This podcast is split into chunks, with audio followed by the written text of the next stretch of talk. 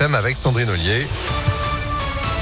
On n'est pas en avance. Bonjour Sandrine. Bonjour Phil, bonjour à tous. À la une, réunion de crise face à la violence dans le football français. Les ministres de l'Intérieur et des Sports reçoivent aujourd'hui les patrons de la Ligue et de la Fédération de foot et plusieurs présidents de clubs, dont Jean-Michel Aulas pour l'OL. Objectif, mettre fin au débordement dans les stades, comme dimanche le match au LOM. Vous le savez, arrêté après un jet de bouteille sur Dimitri Payet.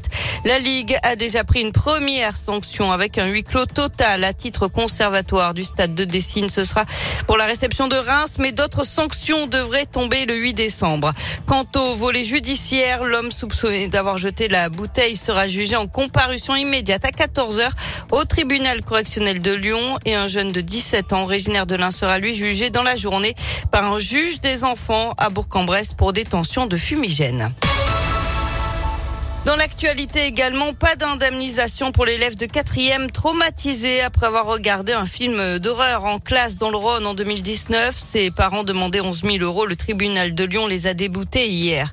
Une campagne de dépistage apporte des pierres dorées dans le Beaujolais. Un cluster d'une soixantaine de cas avait été découvert la semaine dernière après une fête à Pouilly-l'Aumonial. L'agence régionale de santé appelle toute la population du secteur à se faire dépister aujourd'hui. Une campagne de vaccination dans les locaux de l'université Lyon 3 sans rendez-vous ouvert aux étudiants et au personnel de l'enseignement supérieur. C'est de 9h à 14h à la manufacture des tabacs.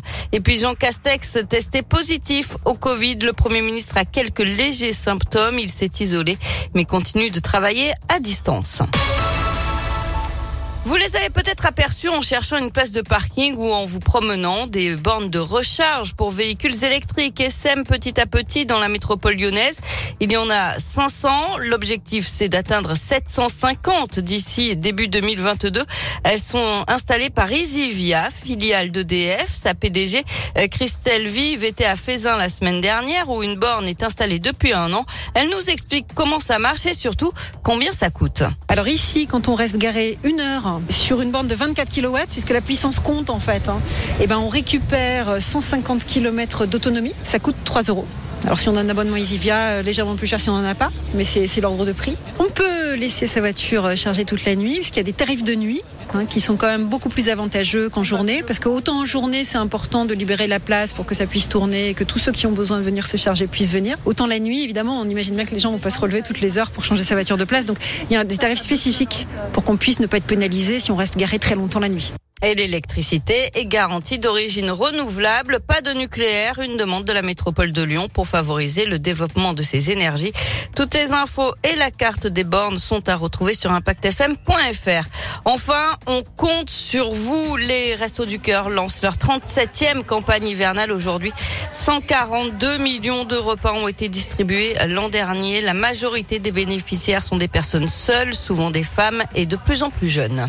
Et puis euh, cette édition 2022 des Enfoirés, un air d'Enfoirés qui devrait se faire euh, du côté euh, de Montpellier. Ce sera donc au, mois de janvier comme chaque année. Enfin, si tout va bien. voilà. Fulgurant. Merci beaucoup Sandrine. Vous aussi vous êtes fulgurante. Vous êtes de retour à 10h. À tout à l'heure. Allez, à tout à l'heure, 9h35. Météo